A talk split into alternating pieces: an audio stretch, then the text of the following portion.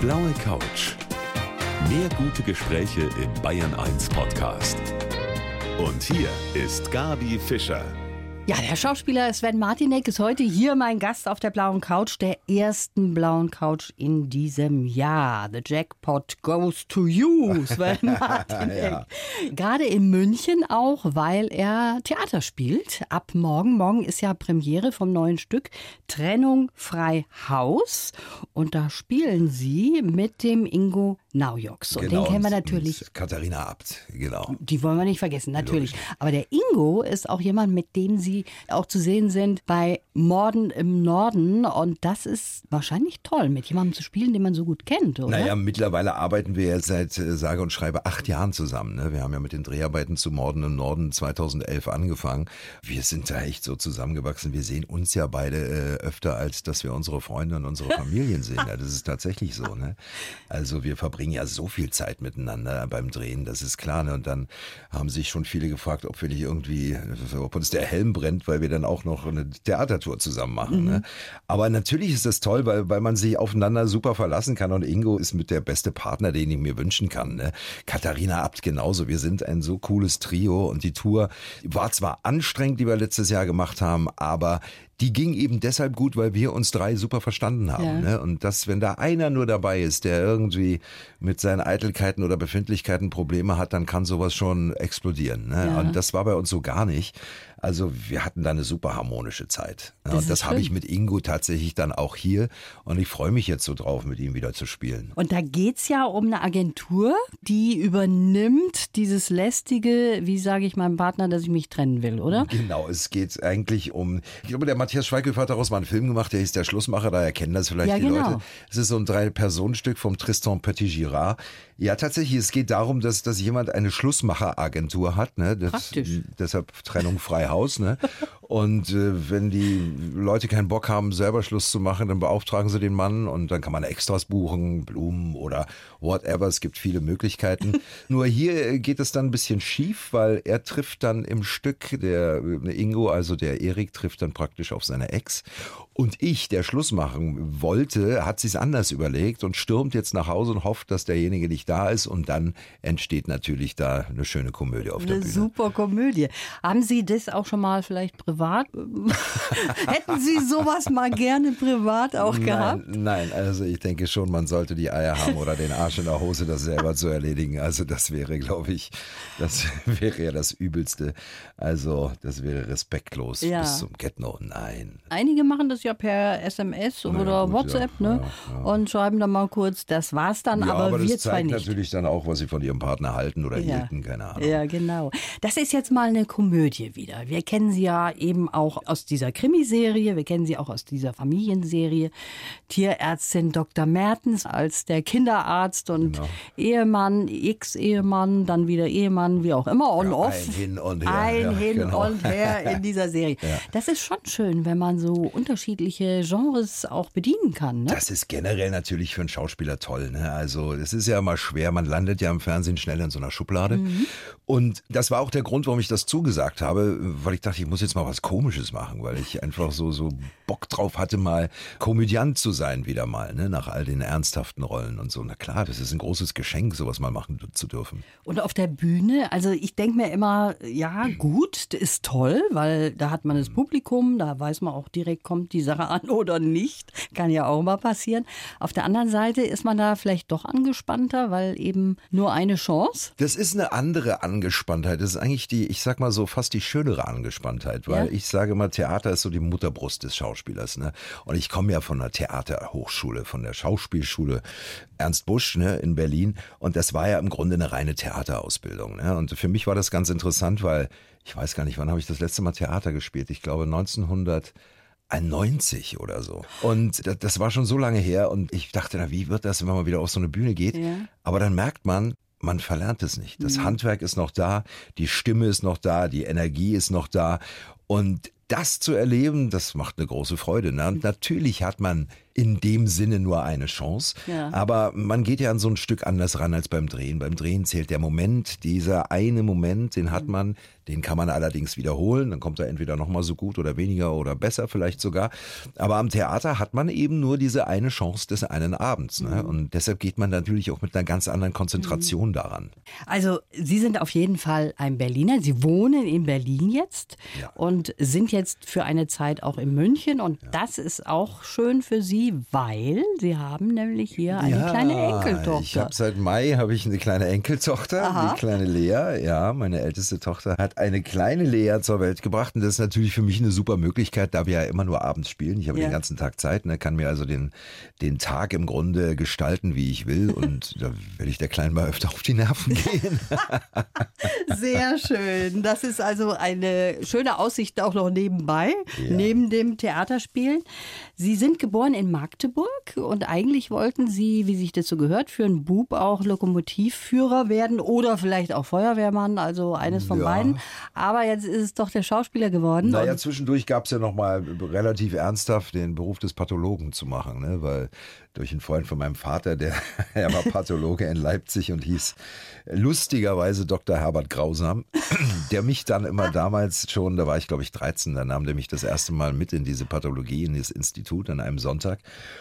Ja, und ich durfte mir da alles ansehen. Er hat mir alles gezeigt und ich fand das irre spannend. Ne? Ja, aber dann kam es dann eben doch anders. Ne? Bei meiner Cousine Tamara damals, die hatte so eine wilde Idee, und da war ich glaube ich schon elf. Da sagte die, du, hier gibt's so eine kleine Gruppe, die machen so Schauspielunterricht. Ne? Und dann so, gucken wir uns das mal an. Und zwar war das Jutta Lomas damals, die war Kinderbetreuerin beim Fernsehen der DDR und hat eben so gesagt, ne, die Kinder haben hier überhaupt keine Ahnung von dem Beruf. Also mache ich doch mit denen mal so eine Art kleine Bonsai-Schauspielschule. Das heißt, wir trafen uns jeden Montag zu so einer Art Etüdenseminar, ne, wo man so kleine Szenen mal gespielt hat und sie dann erklärt hat, wie man an diesen Beruf rangeht. Und da kamen dann hin und wieder Regisseure hin und guckten sich ein paar Kinder an und so und dann kam die Wahl irgendwann auf mich und dann ging das Ganze los. Dann ging das los und zwar sehr früh und darüber wollen wir gleich auch weitersprechen hier auf der blauen Couch. Mein Gast heute, der allererste Gast in diesem Jahr, Sven Martinek. Ja, er hat seinen Beruf von der Pike auf gelernt, das hat er eben erzählt, der Schauspieler Sven Martinek. Und es ging auch schon früh los. Sie sind geboren in Magdeburg. Die Cousine Tamara hat eigentlich einen großen Anteil daran, dass sie Schauspieler geworden sind. Aber mit elf kann das sein, dass Naja, wir, wir zogen ja mit meinem zehnten Lebensjahr zogen wir nach Berlin aus Ja. beruflichen Gründen von meinem Vater, der da von einer Zeitung zur anderen wechselte und dann waren wir in Berlin und ich glaube, ich war elf, als ich so die erste kleine Rolle übernehmen durfte. Und zwar musste ich da bei irgendeiner kleinen historischen Geschichte jemanden mit so einer Plastikbratpfanne einen auf den Kopf hauen. Und dann kam, ich glaube, da war ich dann, ich, ich weiß, krieg's mir im Alter gar nicht mehr so hin, zwölf oder so, wo ich dann so die erste Hauptrolle bekam. Also so ein richtiger Kinderstar. Ne? Dann kam halt das Mädchen und der Junge und das Mädchen und der Junge war ein ganz bekannter Roman von Wolfgang Joho damals. So eine Liebesgeschichte von zwei 14-, 15-Jährigen. Ne? Und da spielte ich dann eben den Jungen. Und da ging es dann los. So, dann wurde ich da ziemlich bekannt und war ja wie so ein kleiner Kinderstar in der DDR. Und dann haben sie auch eine tolle Karriere schon in der damaligen DDR hingelegt. Und als dann die Wende kam, als die Mauer fiel, da konnten sie es erstmal gar nicht glauben. Oder? Naja, erstmal das nicht. Also erstmal war das ja immer so ein großer Traum von uns, ne? Ja. dass man irgendwie, dass dieses Ding mal fällt und dass man mal rauskommt aus diesem Eingesperrtsein, was ja keiner von uns wirklich fassen konnte, dass sowas überhaupt möglich ist. Mit einer Cousine habe ich immer die Hunde gefüttert an der Grenze. Ich hatte damals so die Zeit erlebt, wo so Grenzhunde da rumliefen. Ne? So, so ausgehungerte Schäferhunde, die da an so langen Drähten immer an der Mauer rumliefen. Und wir sind dann immer zum Fleischmarkt gefahren, Pferdemarkt haben dort Fleisch abgekocht und sind dann da zur Mauer gefahren, haben das Fleisch immer rübergeworfen, bis dann die Grenzer äh, uns gesehen haben, dann sind wir abgehauen. Da war einem der Mond näher als das Springergebäude da drüben. Ne? Und das war schon immer so ein Stich irgendwie. Ne? Und dann hatte ich allerdings das Glück, ich spielte ja damals bei Heiner Müller auch noch als Student, das war im vierten Studienjahr, damals spielten wir so ein paar Studenten in dem Stück mit von Heiner Müller, der Lohndrücker. Und das ging ja auf Gastspiel. Also wir fingen an in Paris, Hamburg und Berlin-West. Und wir waren ja immer noch DDR-Leute. Ja, ja. Es war ja noch DDR. Und das war 88, also im Grunde ein Jahr vor diesem, vor dem Mauerfall. Sie hätten quasi irgendwo hätten bleiben wir, können. ja, ne? In hat aber Paris keiner oder so. von uns gemacht, weil man natürlich immer bedenken musste, Die größten Probleme hätten die Familien zu Hause bekommen und die Freunde. Ne? Da war die Stasi dann sehr schnell da und Ja. hat dann drangsaliert. Und das wollten wir keinem antun. Ne? Dann kam dazu, man hat keinen Abschluss. Und dann haben wir überlegt, Mensch, was machst du denn hier dann da drüben? Was, was willst du hier eigentlich? Ne? Und wir waren uns sicher, irgendwann muss das Ding fallen. Der Schwur war eigentlich, dass ich sage, mit 30 stelle ich auf jeden Fall einen Ausreiseantrag. Ja, das kam dann halt anders. Es kam ja. anders. Und Ich, ich, weiß das alles noch genau. Ich saß damals vor so einem kleinen, ich hatte so eine, so eine Einraumwohnung mit vier Außenwänden, die immer saukalt war im Winter. Und ich hatte so einen kleinen Kachelofen. Da saß ich immer eingehüllt in der Decke und hatte so einen kleinen Kofferfernseher. Keinen Antennenanschluss, sondern nur so eine manuelle Antenne. Mhm. Und sah immer so ein verkrisseltes Bild und hörte dann eben Schabowski irgendwie seinen Text da sagen. Ja, so nach meiner Meinung ist das jetzt gleich Ja. und so. Das habe ich gar nicht für voll genommen. Bin dann am nächsten Tag wieder nach Karl-Marx-Stadt, das heutige Chemnitz, wo ich Theater spielte und begriff im Grunde erst auf der Fahrt, dass die Mauer tatsächlich offen ist. Ne? Das war wie eine neue Welt, die sich eröffnete. Mhm. ja. Also, vielleicht müsste man diese Geschichte auch öfters mal erzählen den jüngeren Leuten, damit die mal merken, dass das auch sehr wichtig ist, dass wir so Ja, zusammengewachsen aber man sind. darf nicht nur, man darf nicht vergessen, dass es, es war nicht nur Euphorie, ne? Das war auch mit vielen Ängsten verbunden. Mhm. Natürlich, war schon ein schwieriger und ist immer noch ein schwieriger Prozess. vor, so der ist muss man das nicht zu sehen. Ende, der Prozess, genau. ja.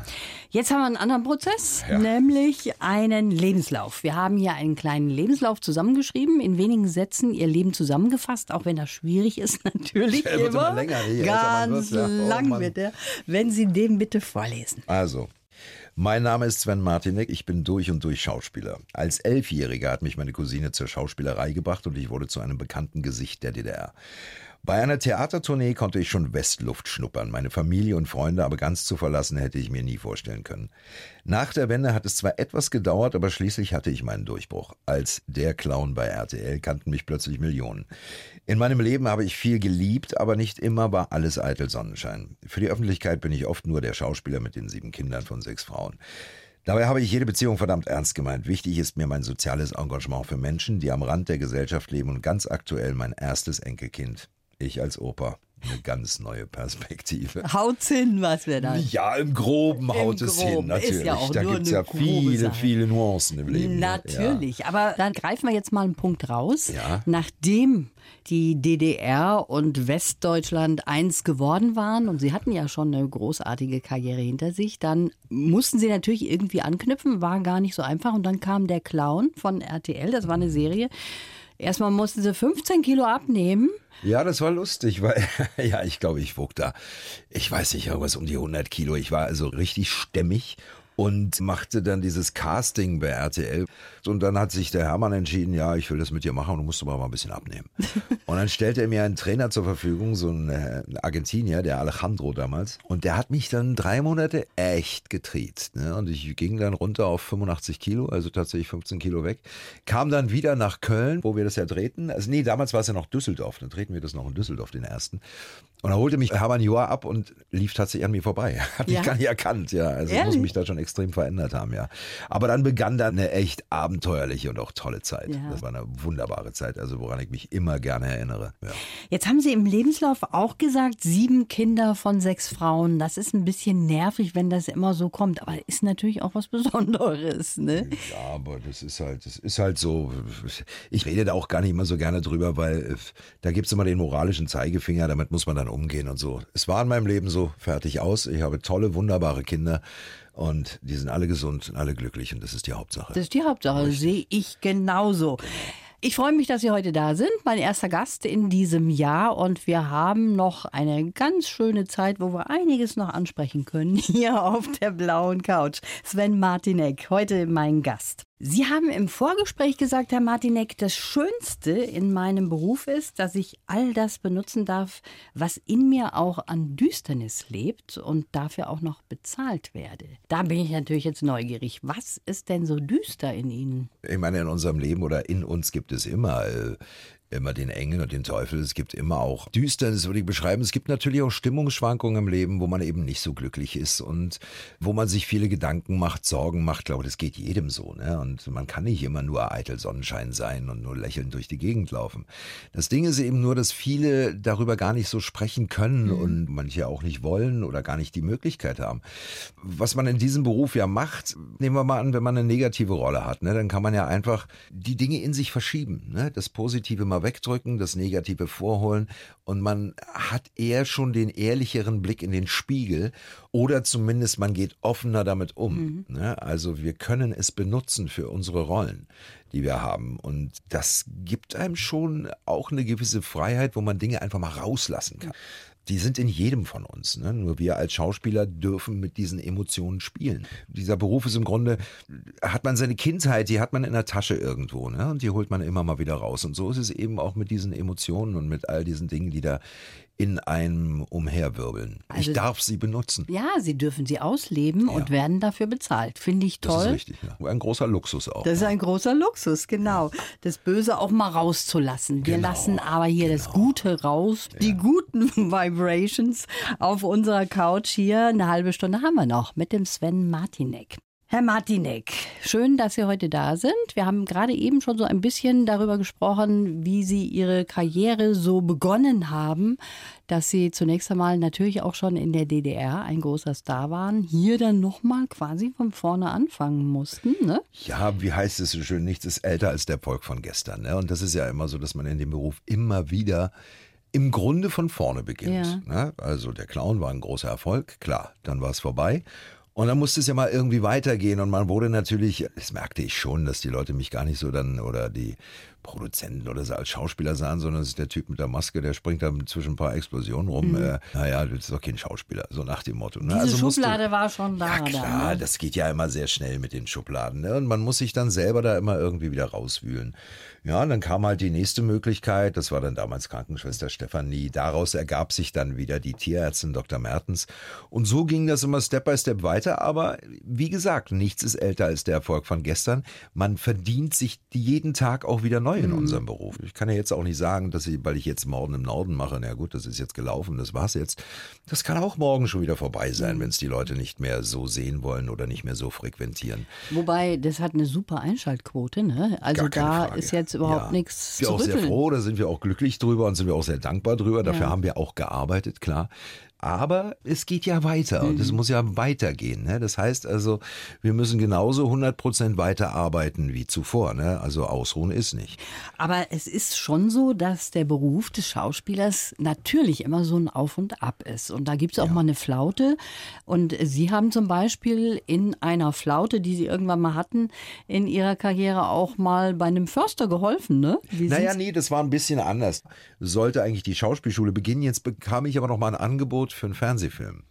Das bedeutete, dass ich ein Jahr zurückgestuft, also erst im nächsten Semester anfangen konnte. Okay so dass ich die Zeit überbrücken musste. Da habe ich dann bei einem Förster gearbeitet, habe ausgeholfen, habe in einem Kino an der Kinokarte gesessen und so weiter. Da hat man eigentlich so gejobbt, um die Zeit zu überbrücken. Ich verstehe. Ja. Was später kam, als die Wende dann kam, dann fing die Flaute an. Dann ging es los, weil man auch äh, völlig orientierungslos war. Mhm. Wir wussten noch gar nicht, zu welcher Agentur gehe ich. Man braucht mhm. ja eine Agentur und das alles. Und das war dann so eine Zeit, wo erstmal gar nichts passierte. Ne? Und da habe ich dann gesagt, na gut, dann musst du wahrscheinlich loslassen von dem Beruf, bist eben dafür dann doch nicht gemacht und habe dann überlegt, ob ich Taxi fahre. Ja, und hatte mich dann auch schon bei so einer Taxischule angemeldet und dachte nee. mir, dann machst du halt das. Und dann kamen so plötzlich die Angebote rein. Und dann ging das langsam los. Dann machte ich dann 1990, glaube ich, schon irgendwie ein Großstadtrevier in Hamburg okay. und so. Und dann kleckerte das so langsam und wurde immer mehr und mehr.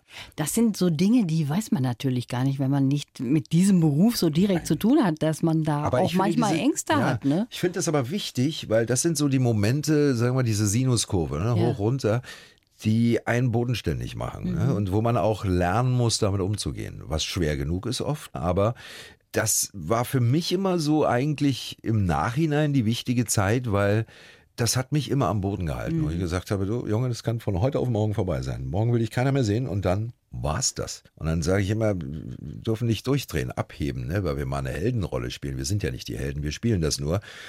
Und ich sage dann immer, wir machen Film, nicht mehr, nicht weniger. Wir unterhalten die Leute, aber wir verändern nicht die Welt. Also das müssen wir uns nicht einbilden. Jetzt haben Sie sieben Kinder. Ist da irgendein Kind, was auch in diese Richtung geht? Naja, mein Sohn, also der Philias, der singt ja nun auch, der ist ja da auch sehr musikalisch, sehr begabt, sehr kreativ, der geht schon, also zumindest in die künstlerische Richtung. Ne? Ja, meine Tochter Esther, die bei Sky Sport moderiert, das macht sie auch wahnsinnig toll. Also ich kriege ja da ständig irgendwie immer zu hören, wie, wie toll sie das macht ja, und bin da natürlich auch wahnsinnig stolz Ja, drauf. klar. Also da gibt es schon die einen oder anderen, die dann so in diese Richtung wollen auch ja, und das auch gut machen. Das ist natürlich immer so eine Sache. Ne? Soll man denen zuraten? Soll man sagen, ja, das wäre was? Auf der anderen Seite ist es ein Job, wo man eben auch dieses Auf und Ab, von dem wir gerade eben gesprochen haben, damit muss man fertig werden. Ja, grundsätzlich sollte man natürlich immer, immer zuraten. Natürlich kann man hinweisen auf die. Aber da ist zum Beispiel Philias, mein Sohn, der sagt das auch ganz klar. Er sieht es ja an, an mir oder an uns. Hat das ja immer gesehen, dass es eben auch mal schwierig ist. Ne? Aber wenn da dieser Wunsch gepaart mit so einer Leidenschaft da ist, dann ist es auch die Pflicht, das mit zu unterstützen, dann sollte man das tun. Ne? Ich würde keins meiner Kinder irgendwo hindrängen, wo es gar nicht hin will. Fiel mir im Traum nicht ein. Ja, ist auch richtig so. Die soll man einfach loslassen an die lange Leine und dann machen die ihr Ding schon. Und dafür sind wir ja auch da, dass wir die Richtig. Kinder in die Welt rauslassen ne? und nicht irgendwie immer im Händchen halten. Genau. Ihr Sohn kann toll singen. Können Sie auch singen? Ich kann nicht singen, nein. Ich habe schon mal das eine oder andere Mal gesungen, aber ich würde von mir nicht sagen, dass ich singen kann. Nee, dazu bräuchte ich richtig viel Training wieder. Wir hatten ja auch eine Gesangsausbildung in der Schauspielschule. Ja. Aber da fehlt mir so letztendlich tatsächlich das Stimmliche und das Talent, die Töne zu treffen, glaube ich. Da müsste ich für so ein Lied muss ich schon lange üben, glaube ich. Also, dann lassen wir jetzt Musik Besser von ist Ja, ist besser hier im Radio laufen und danach haben wir noch ein bisschen Zeit. Das Sven Martinek heute mein Gast. Jetzt ist schon so langsam unsere Zeit zu Ende. Wir haben gerade eben schon über Silvester gesprochen, wie wir da gefeiert haben. Und Weihnachten haben wir ja auch hinter uns. Und ich habe da, das ist ja immer das Schöne bei den Schauspielern, da kann man auf Instagram mal nachschauen, was machen die denn alle so an Weihnachten beispielsweise, auch bei Ihnen. Und da habe ich gesehen, auch dieses Jahr war wieder sozusagen Pflicht in Anführungsstrichen dabei zu sein bei Frank Zanders großem Weihnachtsessen für Ja, Obdachlose. Das ist für Sie auch ein ganz großes Anliegen, oder? Das ist immer schon, also seit ich, also ich habe Frank Zander kennengelernt, ist jetzt noch gar nicht so lange her, aber glaube ich vor fünf Jahren oder so. Und dann hatte er mich da das erste Mal eingeladen und ich fand das so unglaublich berührend und ich hatte einen riesen Respekt, den habe ich immer noch vor Frank. Also was der da leistet, ne? Er begrüßt ja auch jeden Einzelnen. ja, das sind 4000 Es sind ungefähr, ich weiß gar nicht, wie viel es diesmal waren. Es ist ein Riesensaal, aber es sollen wohl um die 4000 Ja. gewesen sein. Das ist einfach so ein Ding, wo ich immer sage, also wie ich es auch mal gelernt habe, wenn ich jemanden auf der Straße einen Euro in die Hand drücken kann, der da sitzt, bedanke ich mich ja immer, ne? wo die mich immer ganz komisch angucken. Aber Sie zeigen mir durch ihre Situation, dass es mir gut geht und dass ich in der Lage bin, etwas abzugeben. Und das halte ich für eine ganz große Pflicht, dass man das auch tut. Und ich bin da jetzt zum zweiten Jahr mit Bianca, mit meiner Freundin da gewesen und für sie ist das auch mein unglaubliches Erlebnis. Ne? Also, weil es sind ja da auch Kinder. Ne? Ja. Die Kinder kommen aus dem Heim für diesen Abend, die Eltern von der Straße, dann treffen die sich dort wieder und dann trennen die sich wieder. Das ist schon auch brutal und es ist allerdings auch beschämend, dass das immer noch sein muss in diesem Land, ne? in einem der reichsten Länder dieser Erde, dass Menschen so leben müssen. Ne? Das ist schon, ist schon hart. Also das ist auf jeden Fall was ganz Tolles, was der Frank Zander da wirklich auf die Beine stellt, wo viele auch mitmachen. Das ist auch wiederum schön. Und ansonsten sind Sie auch mal ganz gerne auf Mallorca und hängen da ab. Also da können Sie die Seele so richtig baumeln lassen. Ja, das liegt einfach nur daran, da ich ja im Jahr so wenig Zeit habe im Grunde. Also wir drehen ja viel und es sind manchmal mal nur so ein, zwei Wochen frei zwischendurch und so. Und da ist natürlich Mallorca das nächste. Das ist um die Ecke praktisch. Ne? Ich meine, man setzt sich in den Flieger, es ist zweieinhalb Stunden später in der Sonne und ich finde, es ist schon tatsächlich eine magische Insel auch. Also man kann da echt gut runterkommen. Ne? Ja, das stimmt. Wie es dort wäre zu leben, weiß ich nicht, kann ich nicht beurteilen, aber für die Zeit, die wir dann immer da sind, komme ich eigentlich manchmal auch nur, wenn es ein verlängertes Wochenende, komme ich vollgetankt wieder und habe wieder neue Kraft. Vielleicht liegt es einfach auch nur an der Sonne am Meer. Ich bin ein großer Meerfan, ich bin so ein Sonnenfan. Es gibt mir immer ganz viel Power und Energie. Können Sie mal so richtig auch gar nichts tun? Sind Sie so jemand, der auch auf der Couch, jetzt auf der blauen Couch, auch mal so einfach rumflegeln kann und Ich mal nichts tun? Ich sag mal, ich kann es inzwischen immer besser, weil ich bin eigentlich immer so einer, der so Hummeln im Arsch Ja? hat. Ne? Und wenn man das Gefühl hat, ah, da verpasst du wieder irgendwas. Inzwischen kann ich das ganz gut. Also Das merke ich ja eben auch. Ja, und mit Bianca kann ich ganz oft, da hängen wir ab und gucken einfach nur mal Netflix oder sonst irgendwas und genießen einfach die Zeit. Und das kann ich immer besser und das tut mir auch mehr und mehr gut. Also dieses Nichts zu tun ist wirklich nicht leicht. Das ist genauso wie an nichts zu denken. Mhm. ist auch schwierig. Aber ich glaube, ich kann das immer besser. Ja. Und mit so einer kleinen Enkelin, da kann man sowieso den Kopf auch frei machen jetzt hier. Ne? Mal, Da ja. Genau. kommt man auf ganz andere Gedanken und das ist auch sehr schön. Absolut. Ja. Morgen ist jetzt die Premiere. ja. Und Sie sind ja nun ein großartiger Schauspieler, der schon einiges gewöhnt ist. Danke, Trotzdem danke. die Frage, ist da noch so ein Kribbeln? Klar, Wenn, ja? wenn das nicht wäre, ich glaube, dann müsste man aufhören. Also, das kommt bei mir immer so, es geht jetzt so die ganze Zeit mit den Proben, ist alles gut und kurz davor, so eine Stunde vorher, da geht mir richtig die Düse. Ehrlich? Ja, aber klar. Und ich glaube, das braucht man auch. Die, die Spannung muss ja irgendwo Mhm. hin. Ja, Es, ist, es ist auch immer dann, wenn man so nach so einer Premiere, so ging es mir beim letzten Mal und wird diesmal sicher auch wieder so sein, danach fühlt man sich so leer. Ja, weil das natürlich auch irre Energie kostet, Ja. diese, diese Aufregung. Wie, wie, wie- wie schafft man das? Hat man wirklich jeden Satz im Kopf? Weiß man, ist das da? Legen die Requisiten da? Ist alles da? Das muss einfach sein. Das gehört für mich zu Theater genauso wie der Geruch einer Bühne. Aber so richtig kann doch eigentlich da gar nichts mehr passieren, weil Sie waren ja auch schon mit diesem Stück auf Tournee. Es kann immer was Ehrlich? passieren. Ich glaube, bei der letzten Tour hatten wir das, das war auch so, aber da waren wir so erschrocken. Weil Ingo muss immer vor den Vorhang auf die Bühne und Mhm. da wir ja bei der Tour immer andere Bühnen hatten, ne? man konnte sich ja manchmal gar nicht richtig drauf einstellen. Irgendwann ging der vor und wir hörten von hinten nur so ein Rumpeln. Ist der Ingo von der Bühne gefallen? Nein. Er ist von der Bühne gefallen. Bei uns natürlich tiefer Schock. Dachten, was ist jetzt? Was ist jetzt? Und dann stand er wieder auf und wir hörten, ja, war so gewollt, war so gewollt. Es, ihm ist nichts passiert, aber zum Glück. Das hätte auch richtig schief gehen Ja. können. Und bei der anderen Vorstellung bin ich im Stück, da haben wir am Ende, gibt's ja so die ganze Erklärung, wie, was, warum, weshalb. Und ich bin aber das hatte wieder was mit der Position auf der Bühne zu tun. Ich bin aufs Ende gesprungen. Das heißt, es fehlten bestimmt 20 Minuten. Aber keiner von uns hat's gerafft. Erst am Ende. Sag mal, da fehlt doch alles. Das war der Wahnsinn. Aber offenbar hat's keiner wirklich gemerkt. So, es kann immer was passieren. Ja. Immer. Also das ist ja das, was es auch so spannend macht. Ne? Also diese Aufregung, die Nervosität, äh, dass da wieder irgendwas passieren kann, dass man was vergisst, einen Satz vergisst oder, oder, oder. Ne? Das kann ja immer passieren. Das ist ja auch das Schöne am Theater. Das ist das Schöne. Ja. Und morgen geht's los Genau. wieder. Genau. Was wünscht man sich eigentlich nochmal? Da gibt's ja ein. Das ist immer toi toi toi. Das Toi, toi, toi, toi das toi toi. Das wird über die Schulter gespuckt, darf man sich auch nicht bedanken. Ne? Also das so, gibt's auch nicht. okay, Es wird okay. einfach nur toi toi toi gemacht und dann geht's los. Ich komme gleich zum Spucken über die Schulter.